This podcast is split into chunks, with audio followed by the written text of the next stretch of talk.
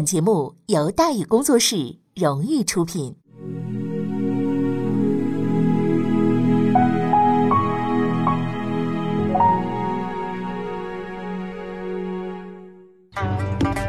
说书唱戏劝人方，三条大道走中央，善恶到头终有报，人间正道是沧桑。给您续上一杯茶，我慢慢的说，您细细的品。听大宇话说。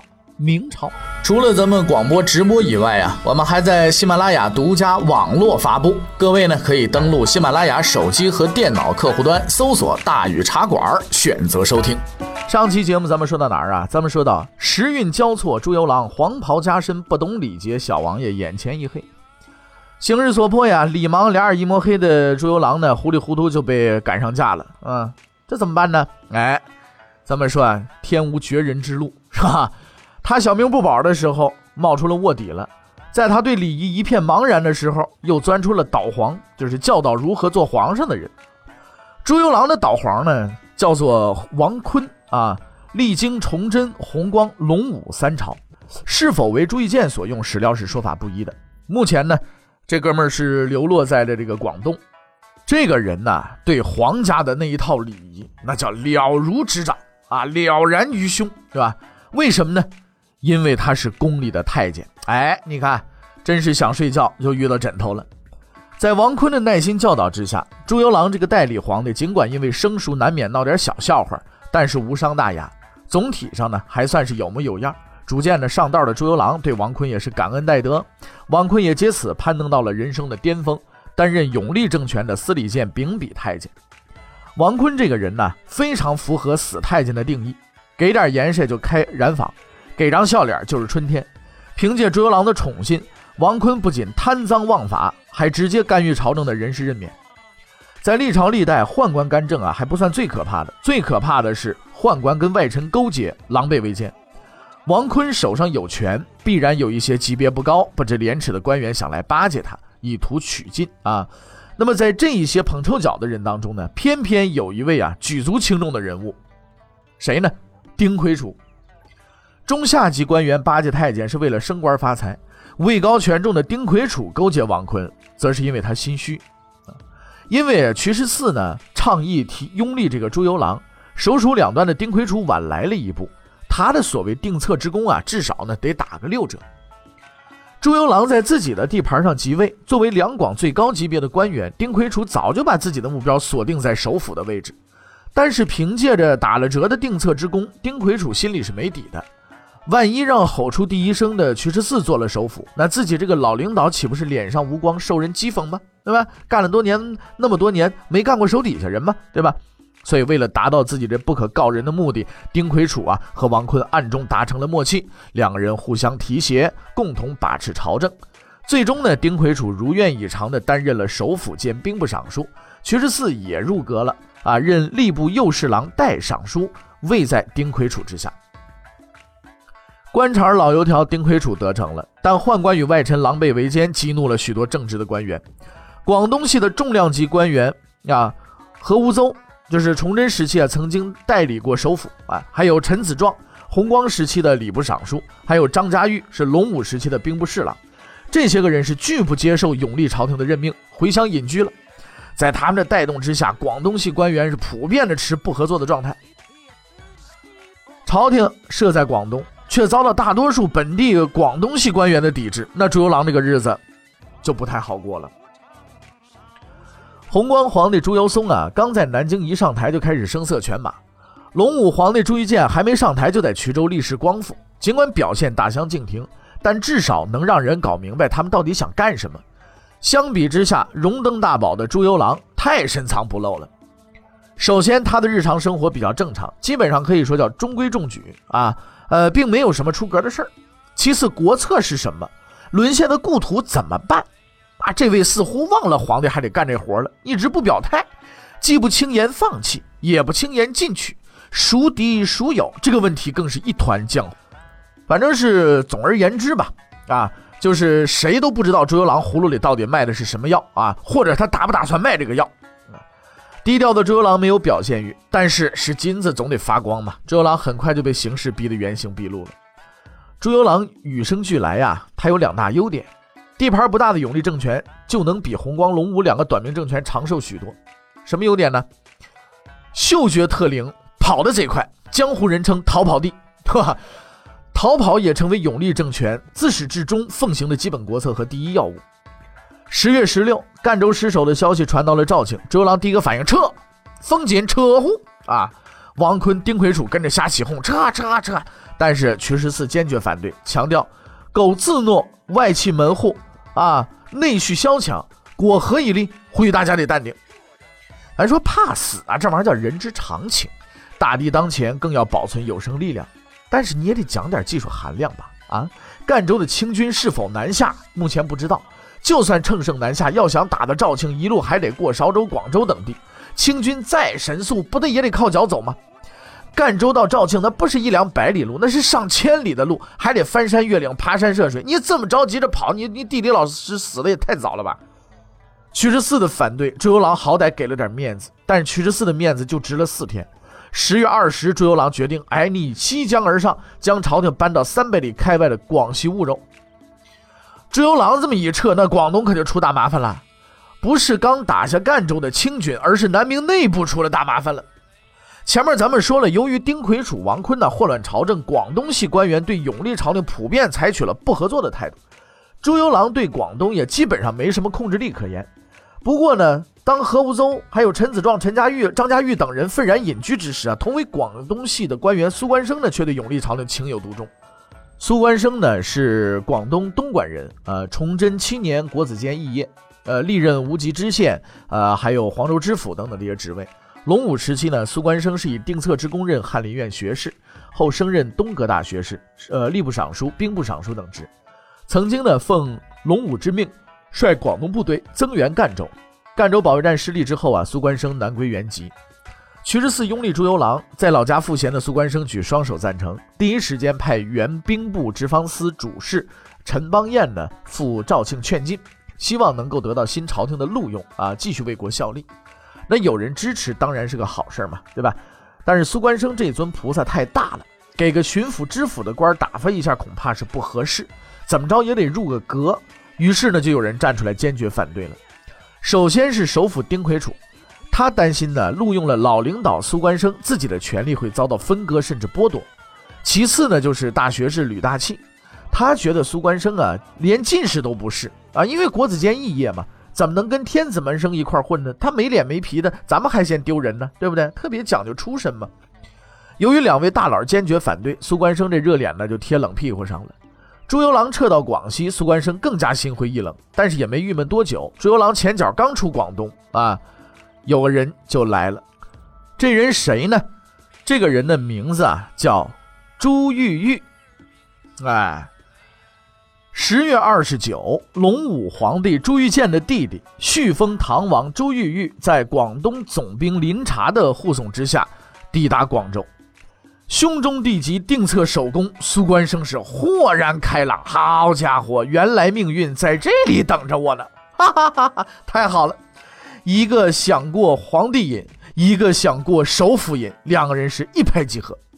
十一月初二，苏关生携广东布政使顾元敬、侍郎王应华、曾维道、广东总兵林察等人拥戴朱玉玉在广州就任监国，并且在十一月初五抢先即皇帝位，宣布明年改元为绍武元年，史称叫绍武政权。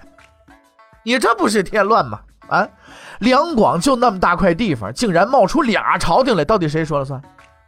苏关生另立中央，并没有得到抵制永历政权的广东系官员的支持。何无邹、陈子壮、张家玉等人虽然不跟永历政权合作，但那还是有大局观念的，不希望打内战，因此呢，他们更加坚决的这个抵制邵武政权。陈子壮还主动写信呢，给这个屈十四，向搬到广西的永历政权报案，说这边有人要造反。相比于永历政权呢，苏关生一手遮天的邵武政权那更是乌烟瘴气啊！苏关生哪里有做首辅的本事啊？纯粹就是为了过瘾嘛！期间闹了一大笑话，怎么大笑话啊？邵武政权建立不久啊，一个叫杨明敬的潮州人向广州朝廷吹嘘，我手下十万精兵，满满当当的部署在惠州、潮州地区。苏关生一听，太好了，十万人，当即任命杨明敬，你就是巡抚了。其实杨明敬啊就是个混混，别说十万精兵了，连十个人都没有。反正吹牛不用上税，放十个屁就完了呗。骗着一时算一时吗？拿着巡抚的空头衔，杨明镜在粤东勾结海盗，大肆的巧取豪夺，搞得是民不聊生，甚至官也不聊生。这白日杀人，悬出桂冠之门，以示威内外大扰啊！受到杨明镜的蒙蔽，苏关生认为粤东那个十万精兵是足以抵挡可能从福建南下的清军，哎，于是乎就放开了手脚，跟朱由榔死磕。为了壮大声势，势单力薄的苏关生招抚了四姓海盗为自己所用啊，准备和永历政权搞一次大火并。十一月初八，朱玉玉自立的消息传到婺州，朱由榔被迫同意呢屈十四的建议，返回肇庆。十一月十八，朱由榔即皇帝位，意图迅速稳定广东局面。大敌当前，永历政权并没有打算跟邵武政权动武，朱由榔啊希望和平解决，多一事不如少一事啊。永历朝廷呢，派出兵科给事中彭耀，还有兵部直方司郎中啊陈家默呢，前往这个广州游说，力劝朱玉玉啊以大局为重，解散广州小朝廷，服从朱由榔的领导。但是苏关生不乐意啊，他这个首府的位置还没坐热，肯定不高兴嘛。二话没说，把使者给剁了，又任命这个陈继泰呢为都师，集结军队，准备进攻肇庆。这一看和平解决，这算是没希望了。朱由榔就委任了广中呃这个广东学道啊林家鼎呢为兵部右侍郎、总督军务，会同从韶州呢撤回的这个武敬伯李明忠所率的狼兵，共计一万余人进剿广州。十一月二十九，永历邵武的军队在三水遭遇，广东内战正式爆发，不禁打的邵武军队损失惨重。那都师陈继泰呢潜逃，林家鼎啊决定乘胜轻装追击。广东总兵林察将计就计，安排四姓海盗诈降，引诱林家鼎孤军深入。林家鼎不知有诈，命李明忠率军前往受降。行至三山口时，李明忠部遭遇埋伏，一败涂地，只带了三十来人突围，狼狈逃回了肇庆。消息一传来，整个朝廷是举朝震惊啊！朱由榔想拔腿就开溜，又被屈十四给摁住了。为了保卫肇庆，屈十四啊着手招募兵勇，准备迎敌。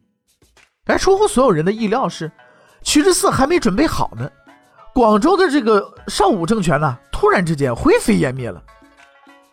当时的两广只有两个政权，永历刚刚吃了败仗，还在准备新一轮的内战，能让邵武政权瞬间灰飞烟灭的，要么是内乱，要么就是北面的外敌。两害相权取其轻，所有人都希望是前者，但现实却是后者。清军，清军在占领福建之后。并没有打算立即对广东发起进攻，因为郑鸿逵、郑成功还在顽抗，福建需要搞一次大扫除。但是关键时刻就怕出汉奸，偏偏汉奸在任何时候都是层出不穷的。得知清军占领福建，一个叫辜朝建的朝阳人呢，呃，赶往福州，向清军献下广之策，吉言三个月内可直达西岳桂林啊，三个月就能从福建穿越广东，打到当时广西的这个省会桂林。这到底是个什么样的计策呢？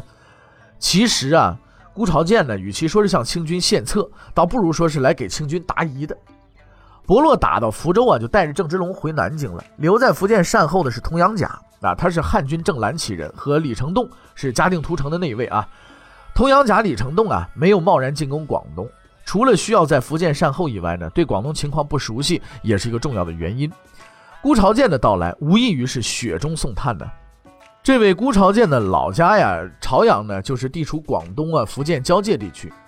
他对游闽入粤的路线是相当熟悉。另外呢，他还向清军提供了两条重要消息：广州以东地区基本没有南明军队防守啊，朱由榔隔着广州够不着。朱玉玉、苏关生受杨明镜的蒙蔽，也没部署军队啊，就信了杨明镜了，就认为杨明镜在这守着呢。广州的邵武政权、肇庆的永历政权正在死掐啊！当然，虽然当时没打起来，但势同水火嘛。那如此看来，三个月打到桂林已经是比较保守的估计了，是吧？天赐不取，必受其咎啊！同阳甲李成栋当即决定，不打白不打，打出兵打。十一月下旬，李成栋率清军从福建出发，经潮州、惠州向广州进发。果然如辜朝建所言，这一路基本上啊是如入无人之境。杨明敬所谓十万精兵，完全就是在口头上啊，几个唾沫星子。为了麻痹广州的朱玉玉和苏冠生，李成栋先剿灭了负责传输情报的这个唐兵，接着呢又缴获了杨明敬的巡抚大印，定期呢向广州啊报平安。自以为是的苏关生对此是深信不疑啊。十二月十五，清军前锋抵达广州，伪装成南明军入城。由于邵武政权的大部分军队都在西边打内战呢，东线的杨明敬又一直报告平安无事，广州基本上是处于不设防状态。面对从天而降的清军，混乱的局面是可想而知啊。经过短暂交火，少得可怜的广州守军全线崩溃。朱玉玉、苏关生自杀殉国，顾元敬、曾维道投降，把曾道维投降。成立仅仅一个多月的邵武政权，就这么着稀里糊涂的就灭了。十二月二十五，广州失守的消息传到肇庆，朱由榔还是想跑，再次呢被这个瞿十四给摁住了。瞿十四认为，以永历水陆军队的实力守住东大门三水是不成问题的。安全第一，朱由榔不敢冒这个险。于二十六日呢，动身前往婺州。瞿十四主动要求留在肇庆御敌，朱由榔也不同意，带着他一起跑路，只留下两广总督啊，这个朱志健呢，在肇庆三水一带呢，象征性的守一守。永历元年正月初一，朱由榔抵达广西巡抚驻节地婺州啊，仍然觉得不安全，又逆桂江北上，经平乐逃往广西省会桂林。李成栋大军压境，永历皇帝是一路逃亡。丁魁楚心中突然有一种茫然，就是朱由榔即位才几天呢，自己苦心经营的广东就玩完了，跟着这么一扫把星，除了天天练长跑，锻炼出一副好身板子，那还能有什么前途啊？朱由榔义无反顾的就逃往桂林。丁魁楚啊，决定另谋出路，带着家眷和巨额家产啊，据说呢是有黄金二十万两，白银二百四十多万两啊。丁魁楚和朱由榔分道扬镳，向南逃往了岑溪。那么抵达岑溪之后啊，丁魁楚呢就派人和李成栋取得了联系，表示愿意归附清军。李成栋呢跟伯洛学了一点长进，也开始忽悠丁魁楚，许诺让他继续经营两广。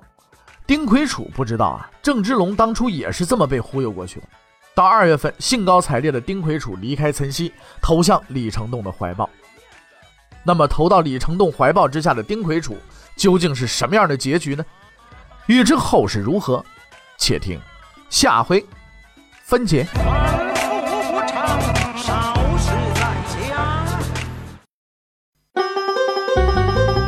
各位，你想跟大禹交流吗？